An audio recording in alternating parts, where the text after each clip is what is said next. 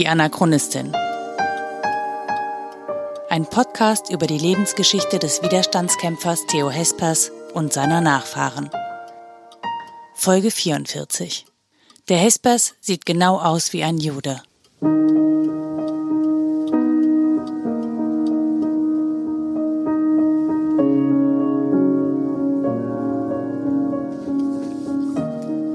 Heute ist der 21. Februar 2020. Heute wäre mein Vater 89 Jahre alt geworden. Heute ist auch der Tag nach dem rechtsextremen Anschlag auf zwei Shisha-Bars und einen Kiosk im hessischen Hanau, bei dem der Attentäter neun Menschen ermordet und sechs weitere verletzt hat. Im Anschluss an die Tat tötete er seine Mutter und sich selbst.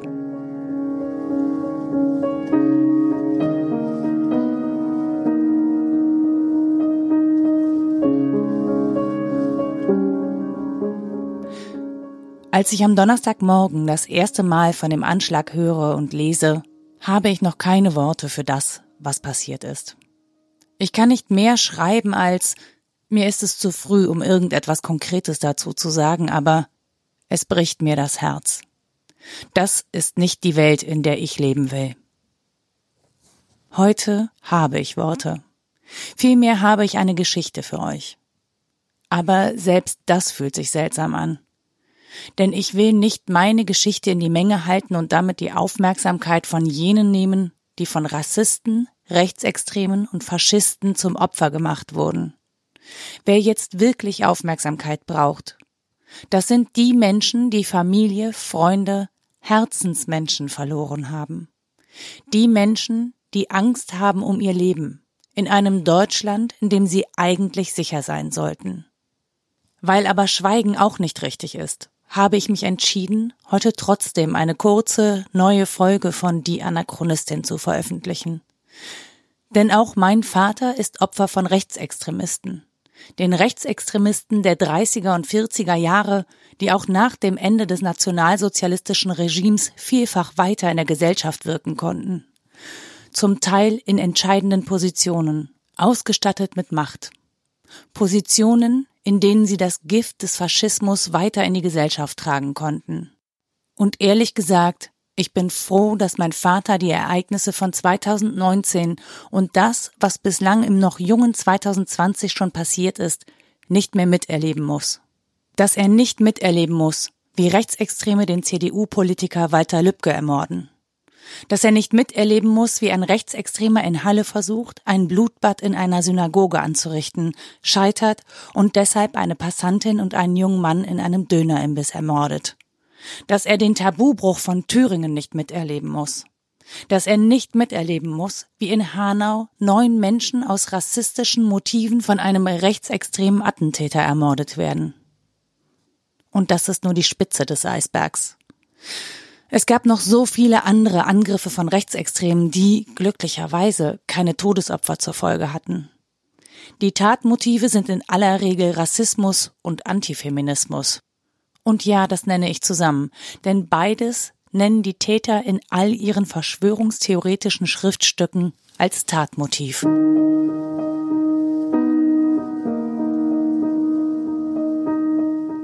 Ich will euch heute eine Geschichte von meinem Vater erzählen, die sich irgendwann zwischen 1942 und 43 ereignet hat. Ich springe also in der Chronologie dieses Podcasts ans Ende. Zu der Zeit, als mein Großvater Theo Hespers bereits im Gefängnis sitzt und auch meine Großmutter Käthe eine Zeit im Frauengefängnis in Fechter verhört wird. Ich möchte diese Geschichte nicht erzählen, weil ich gerne die Aufmerksamkeit hätte, die eigentlich den Opfern des Anschlags von Hanau gilt. Ich möchte diese Geschichte erzählen, um zu zeigen, dass Rechtsextremismus nicht nur Rassismus ist, dass er sich nicht nur gegen Fremde oder die anderen richtet. Jede und jeder von uns kann an der ein oder anderen Stelle Opfer rechtsextremer oder faschistischer Ideologien werden. Faschismus tötet. Rechtsextremismus tötet. Rassismus tötet. Diese Ideologien sind auf Vernichtung ausgelegt. Nichts anderes. Sie vernichten erst das Gewissen und dann Menschen.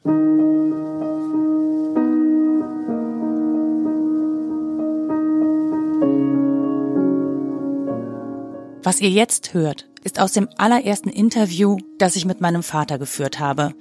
Es ist der 28. August 2014 und ich besuche zum ersten Mal überhaupt meinen Vater in seinem Haus in Brüggenbracht. Wir befinden uns nach vielen Jahren der Funkstelle in der Annäherungsphase und das Interview hilft dabei.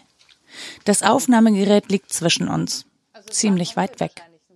Aber wir haben endlich ein gemeinsames Thema. Die Lebensgeschichte meines Opas und seines Vaters, Theo. Ja, irgendwie sowas. Ne? Ja. Ja, ja. ja ich habe da noch Briefverkehr von, von Theo, von dem Großvater, Ja. mit, mit mir. Also das hat nicht direkt, ich war damals zu klein. Ja. Er hat immer so einen kleinen Abschnitt. Hat er immer geschrieben, er durfte bloß einmal im Monat schreiben. Ne? Ja. Und immer etwas für mich. Ihm war unheimlich ähm, sehr viel daran gelegen, dass ich also nicht abgleiten würde. Mein Großvater sitzt zu diesem Zeitpunkt bereits im Gefängnis. Es muss also Frühjahr oder Sommer 1942 sein. Die Verhörakten aus Wilhelmshaven legen nahe, dass mein Großvater zu der Zeit kaum Kontakt zu seiner Familie hatte und dass man ihn im Unklaren darüber gelassen hatte, was mit seiner Frau und seinem Sohn ist. Deshalb nehme ich an, dass hier von den Briefen die Rede ist, die aus dem Reichssicherheitshauptamt in Berlin geschrieben wurden. Dort war das Geheimgefängnis der Gestapo, in dem politische Gefangene verhört und gefoltert wurden. Mein Vater war aus einem Waisenhaus bei Antwerpen in Belgien zurück zu seinen Verwandten geschickt worden. Mein Großvater hatte in dem Waisenhaus als Hausmeister angeheuert, um unterzutauchen. Und auch damit mein Vater Spielkameraden hatte. Sie hatten zuvor bereits versucht, sich in Brüssel zu verstecken, aber der damals neunjährige Dirk war zu lebhaft, als dass die Familie ruhig in einem Versteck hätte sitzen können. Meinem Großvater schien es deshalb eine gute Lösung, irgendwo unterzutauchen, wo mein Vater nicht auffällt. Circa anderthalb Jahre können sie in diesem Waisenhaus untertauchen, bis mein Opa und kurze Zeit später auch meine Oma in Belgien inhaftiert werden. An den Tag, an dem sie meine Oma abgeholt haben, erinnert sich mein Vater noch genau. Es war, es war Februar natürlich, war kalt. Er erzählt mir in unserem zweiten Interview am ersten Weihnachtstag 2014 davon. Und wir hatten den Eisenofen, wir mussten immer Holz äh, sägen und mit, äh, mit kaputten Sägen und so weiter. Die Säge waren äh, stumpf. Ähm, um den Haupt zu heizen, äh, frisches Holz und so weiter, waren Qualm und Wärme kriegten. Die war gerade dabei, so eine Suppe zu kochen. Das war an was ich äh, Milch mit ein paar Eimer Wasser drin und ähm, ähm, dieses hatte, hatte Mauseküttel Mehl da drin und so weiter. Mehr gab es ja nicht. Ne? Und Zucker gab es sowieso nicht. Aber die hatte den Schöpflöffel in der Hand und da klingelt es, glaube ich, klingelt oder hat es geklopft, ja. Einer namens Albert de Witt. Der war so ein kleiner, war ein bisschen blöd, aber der war sehr devot. Und, und dadurch konnte sie ihm auch ähm, Vorteile äh, verschaffen, indem er besonders untertänig äh, sich gebärdete. Man öffnet die Tür, da kamen zwei Männer rein, ja, so dunkel gekleidet. Ne? Meine Mutter wurde starr, die wusste ja gar nicht, dass der Mann schon verhaftet war. Ne? Ließ den Löffel fallen, nickte sie, ja. Zieh den Mantel an, machen Sie fertig, bringen Sie nach Antwerpen ins Gefängnis, Ihr Mann ist schon da. Meine Mutter wusste gar nicht, wie sie. Ja, das ging ruckzuck, ging das. Ich stand dabei, stand die Welt nicht mehr, konnte mir nichts vorstellen. Und dann, bevor die verschwanden draußen, hat sie nochmal umgeguckt gesagt, ich komme wieder, hat sie gesagt. Ja. Ja, dann bin ich dann ein paar Monate da gewesen, bis im Sommer, bis zu den großen Ferien. Da wurde ich von der NS-Frauenschaft abgeholt, erst nach Brüssel gebracht. Wie ist das passiert? Weißt du das noch? Ja. Wie die gekommen sind? Weiß ich genau. Die sind gekommen, die sind gekommen, haben mich abgeholt. Ne? Ja. Hast du, hast du gerade draußen gespielt? Oder? Nee, nee, nee, das, die haben mir gesagt, äh, der mir von ihm hat gesagt, dass ich da bleiben müsste, ich würde abgeholt. Ne? Ich würde von, von Deutschland abgeholt. Ne? Und so kommt mein Vater im Sommer 1942 zurück nach Deutschland, zu seinen Verwandten in Mönchengladbach in einen kleinen, beschaulichen Ortsteil namens Dahl. Elf Jahre ist er da alt. Er weiß, wer oder was die Nazis sind. Er weiß, dass die seine Eltern verhaftet haben, ihm also Vater und Mutter weggenommen haben. Mein Vater spricht zu diesem Zeitpunkt Niederländisch und Flämisch. Das sind seine Alltagssprachen. Er musste bereits mehrfach fliehen, hatte Leichen von Soldaten und Zivilisten gesehen, zerstörte Häuser, den Bombenangriff von Dünkirchen überlebt, sich in einem Waisenhaus so angepasst, dass er nicht ausgeschlossen wurde. Und jetzt musste er also lernen, wie man als Deutscher ein richtiger und guter Deutscher ist. Also ein richtiger und guter Deutscher im Sinne der nationalsozialistischen Ideologie. Und das mit einem, aus Sicht der Nazis, Hochverräter als Vater. Es geht ums Überleben. Und deshalb wird mein Vater von den Tanten und Onkeln in Mönchengladbach dahin geschickt, wo gute deutsche Jungs eben sein sollten. Obwohl mir gesagt wurde von der Verwandtschaft in äh, Dahlbrunnenschaft, ich müsste unbedingt dem Jungvolk beitreten. Das würde nur meinem Vater zugutekommen. Und ich bin dem Jungvolk beigetreten. Das ging gar nicht anders. Und ich weiß eine ganze Menge. Ich bin sogar nach Süchteln geschickt worden. Da war ein Führer, ähm, ein HJ-Führerkurs, äh, ähm, ja, eine ja, HJ-Führerschule war da. Da bin ich auch hingeschickt worden. Also ich weiß, weiß über HJ schon eine ganze Menge. Über wie das dazu ging und äh, was da gemacht wurde. Das, das Problem war, ich hatte ja immer noch den Vater als Verbrecher im Gepäck sozusagen. Und nicht nur das. In der Familie meines Vaters haben vor allem die Männer sehr ausgeprägte Nasen mit einem kleinen Höcker. Und mein Vater hatte dunkle, manchmal lockige Haare. Mit anderen Worten, er entsprach genau nicht dem Idealbild des blonden und blauäugigen Germanen, der im Nationalsozialismus herangezüchtet werden sollte. Im Gegenteil. Sogar, und man hatte den, den Jugendlichen beigebracht, dass also praktisch die Juden das Urübel wäre. Und alles, was auf der Welt passiert am Negativen, wäre nur die Juden schuld. Die Juden hätten den Krieg gemacht und den Krieg gewollt, hätten den Krieg finanziert und so weiter und so fort. Ne? Das Schlimme dabei war, dass eines Tages einer sagte, wahrscheinlich durch seine Eltern, scharf gemacht, ich sehe genau aus wie ein Jude. Nur noch mal zur Erinnerung. Es ist irgendwann zwischen 1942 und 43. Zu diesem Zeitpunkt waren bereits zahlreiche Juden in Konzentrationslager deportiert worden. Und entgegen späterer Behauptungen, vielen Menschen war klar, was mit den Menschen dort passierte. Und dass das sicher keine Vergnügungsreisen waren, zu denen die Menschen erst in Lkw und dann massenhaft in Züge gepfercht wurden. Ich weiß nicht, ob mein Vater das so genau wusste, weil er ja noch recht klein war. Aber ich kann mir gut vorstellen, dass ihm die Bedrohung trotzdem klar war. Juden waren auf jeden Fall nicht die, die gut behandelt wurden. Jetzt aber hatte ich einen Fehlenentführer, der sich dessen gar nicht mehr ähm, entsinnen will, dass er mal Fehlenentführer war. Er redete gar nicht von drüber. Der wurde in Dahl. Der hatte dann gesagt, hat er mich mit gerettet. Nein, hat er gesagt, ich sehe nicht aus wie ein Jude, ich sehe aus wie ein waschechter Germane. Und war das Lied gesungen, damit war ich ganz Rennen gewaschen. Ne? Okay. Obwohl das ja hätte durchgehen können. Ne? Ja, das hätte durchgehen können. Und alles, was meinen Vater gerettet hat, war der eine Mensch, der sich entgegen der herrschenden Ideologie hingestellt und Nein gesagt hat. Dieses eine Nein hat meinen Vater davor beschützt, Opfer der Gruppe zu werden, in der er sich befand. Eine Person, ausgestattet mit ein bisschen Macht innerhalb dieser Gruppe. Aber warum hat er dich beschützt? Der hätte ja auch sagen können, wenn du einen Vater hast, der, Nee, nee. der konnte dich leiden.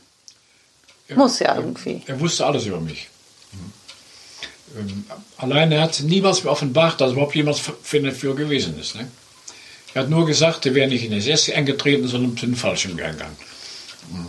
Als gegen Ende des Krieges, als die allein äh, praktisch ähm, im Frontsturm mit, mitkämpfen mussten. Ne? Warst du, du warst aber noch zu jung, du warst zwölf da. Nee, ne? Nee, ja, ja, nee, nee. Als 15. der Krieg zu Ende war, ich war 14. 14, Ja, genau. 14, ja, ja. Wäre ich zwei Jahre älter gewesen, vielleicht ein Jahr, dann hätten sie mich noch gepackt, ne? Und wer weiß, was dann gewesen wäre. Ob ich dann hier sitzen könnte, um euch diese Geschichten zu erzählen. Ob mein Vater das überlebt hätte. Es ist ohnehin ein Wunder, dass mein Vater es so weit geschafft hat nach allem, was er erlebt hat. wie oft es ihm gelungen ist, zu flüchten und zu überleben. Und nur, um es an der Stelle nochmal ganz deutlich zu machen.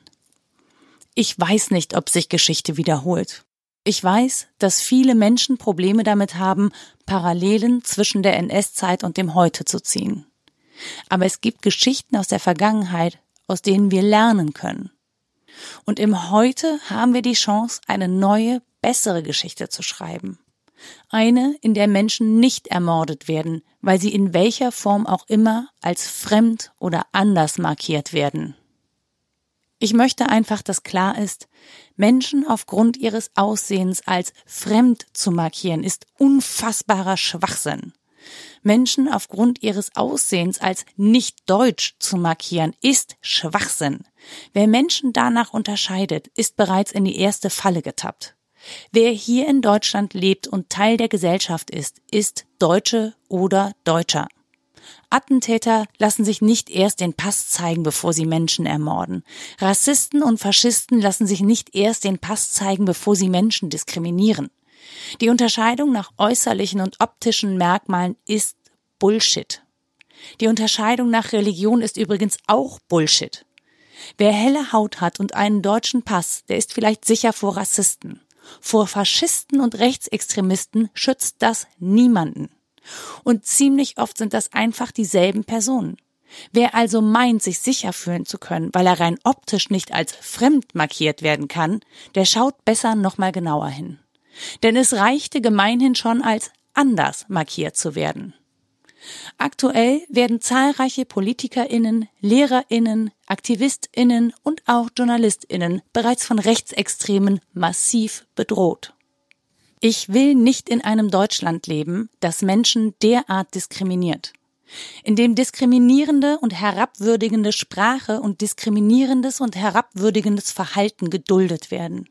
In dem PolitikerInnen, die sich dieser Sprache bedienen, an die Macht gewählt werden, weil Menschen wütend sind. Seid wütend, geht auf die Straße, sucht Kontakt zu PolitikerInnen und macht ihnen klar, welche Probleme ihr lösen wollt und wie. Aber Hass, Gewalt und Morddrohungen werden keine Lösungen bringen. Sie bringen nur eins. Mehr Hass, mehr Gewalt, mehr Tote. Und jede und jeder einzelne von uns muss sich im aktuellen Diskurs überlegen, welcher Sprache sie oder er sich bedienen will, um diesen Diskurs zu führen. Journalistinnen und Journalisten genauso wie Politikerinnen und Politiker. Und jeder Mensch, der sich in sozialen Netzwerken äußert, zeigt endlich Haltung. Erinnert euch daran, wie wir gut miteinander umgehen können. Nehmt die Menschen und Stimmen wahr, die gerade davon künden können, was in diesem Land abgeht. Nehmt die Bedrohung wahr, der sie gegenüberstehen, und fangt an, diese Menschen zu beschützen. Mit Worten genauso wie mit Taten. Ich will nicht morgen aufwachen und vom nächsten rechtsterroristischen Anschlag hören oder lesen.